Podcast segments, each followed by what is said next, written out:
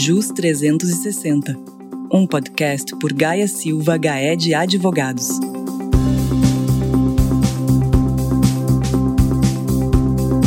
Olá, meu nome é Rafael Nóbrega, sou advogado da Unidade do Rio de Janeiro. Gostaria de dividir com vocês breves comentários sobre os superaplicativos, em especial os contornos regulatórios atualmente adotados e seus possíveis reflexos fiscais. É um tema que está super em voga.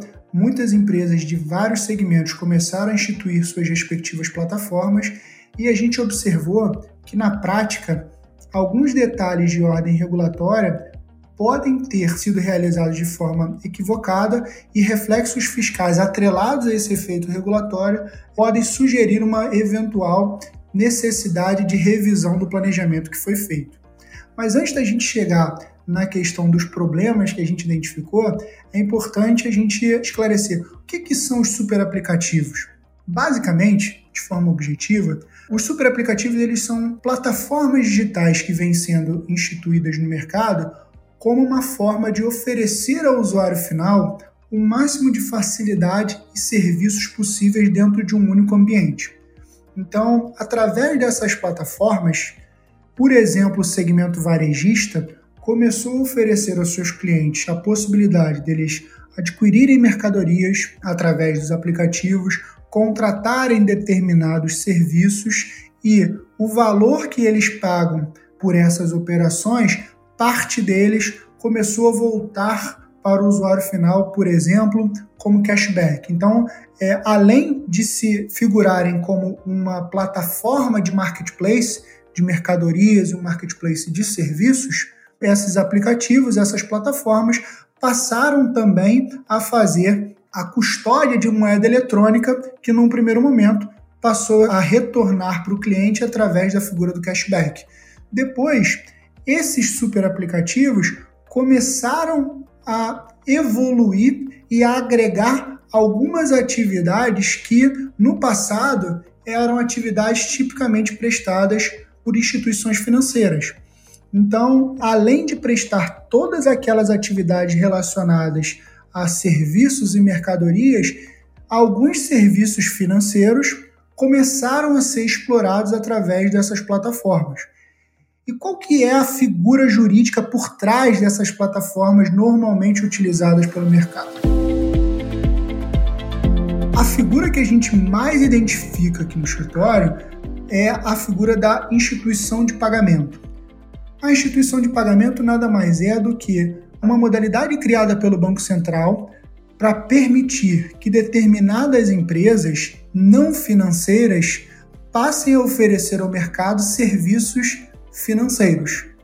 Obviamente que a regulação do Banco Central especificou quais são essas atividades. Então, uma delas, por exemplo, é a custódia de moeda eletrônica, e aí por isso que a figura do valor proveniente do cashback ele se adequa bem à questão da instituição de pagamento.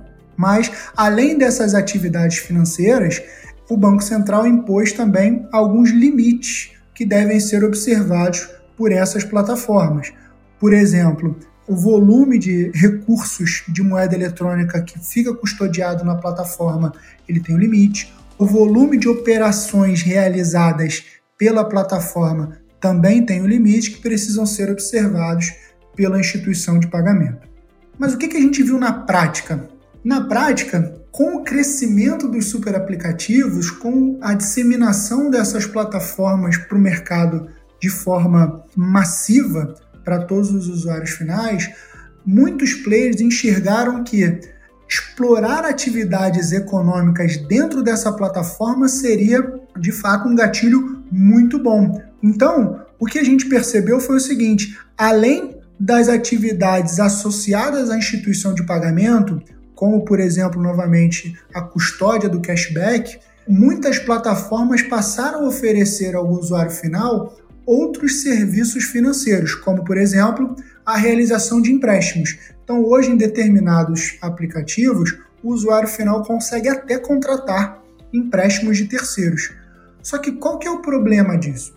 O problema é que, sob o ponto de vista regulatório, essencialmente uma instituição de pagamento não pode se dedicar a algumas atividades que são exclusivas de instituição financeira, como é o caso, por exemplo, do empréstimo.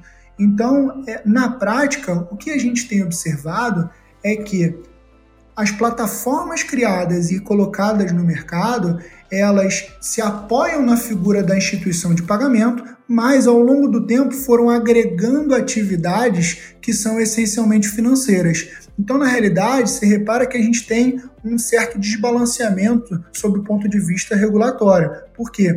Algumas atividades que necessitariam ter autorização expressa do Banco Central estão sendo agregadas à figura da instituição de pagamento e isso pode trazer repercussões negativas não só para o mercado, mas obviamente para aquele player que incluiu de forma inadvertida aquela atividade. Então, o primeiro risco que a gente enxergou para esse segmento foi o risco regulatório e, obviamente, de ter uma sanção imposta pelo Banco Central ou até mesmo a inviabilidade da operação. E o segundo risco, que vem a reboque, seria a necessidade de readequação da natureza jurídica da receita que foi oferida pela instituição. Porque, ora, se ela não é instituição financeira, mas está oferindo receita proveniente de uma atividade financeira, possivelmente o tratamento fiscal que está sendo adotado internamente pela instituição de pagamento não é o mais correto. Então há necessidade de reavaliação não só das atividades, como também do planejamento fiscal que foi adotado pelo player. Então, de forma objetiva, pessoal, é, dentro do ambiente dos super aplicativos, quando eles optam por migrar para oferecer ao usuário final serviços financeiros, é inequívoco que a utilização da instituição de pagamento é a melhor figura ou a figura que mais é adotada no mercado. Por quê? Porque a utilização dessa estrutura ela é menos burocrática, não demanda tanta regulação do Banco Central, mas ainda assim é importante que o player ele fique atento aos limites que estão impostos pela regulação do Bacen, principalmente em se tratando do montante de recursos de moeda eletrônica que está sendo custodiado através daquela plataforma e o volume de operações que são realizadas, e também que seja avaliado quais são as atividades que aquela instituição de pagamento pretende oferecer ao cliente, quais são os serviços que ela irá explorar. Porque, a depender da atividade, a depender do serviço que vai ser oferecido ao cliente, pode ser que aquela instituição de pagamento não tenha competência para oferecer aquilo ao usuário final. Ou seja, além de figurar como uma instituição de pagamento, ela essencialmente precisaria ou se apoiar numa instituição financeira ou, de uma forma objetiva, abandonar a instituição de pagamento e se postar junto ao mercado como uma instituição financeira. Então, a avaliação das atividades que vão ser exploradas pelo super aplicativo quando tem esse viés financeiro precisa ser feita porque o aspecto regulatório que vai conferir a natureza jurídica daquela operação precisa ser avaliado porque, consequentemente, a definição daquela atividade vai ter repercussão não só junto ao Banco Central, mas como também para fins fiscais, porque a natureza da receita oferida tende a mudar a depender do modelo que a instituição ela opta por seguir. De forma objetiva, esses são os nossos comentários a respeito do super aplicativo.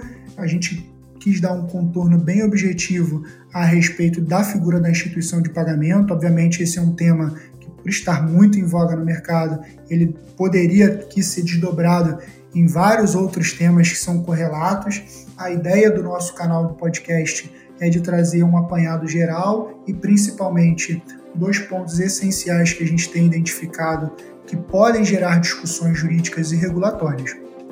Muito obrigado pela atenção e até uma próxima. Um abraço. JUS 360, um podcast por Gaia Silva, Gaé de Advogados.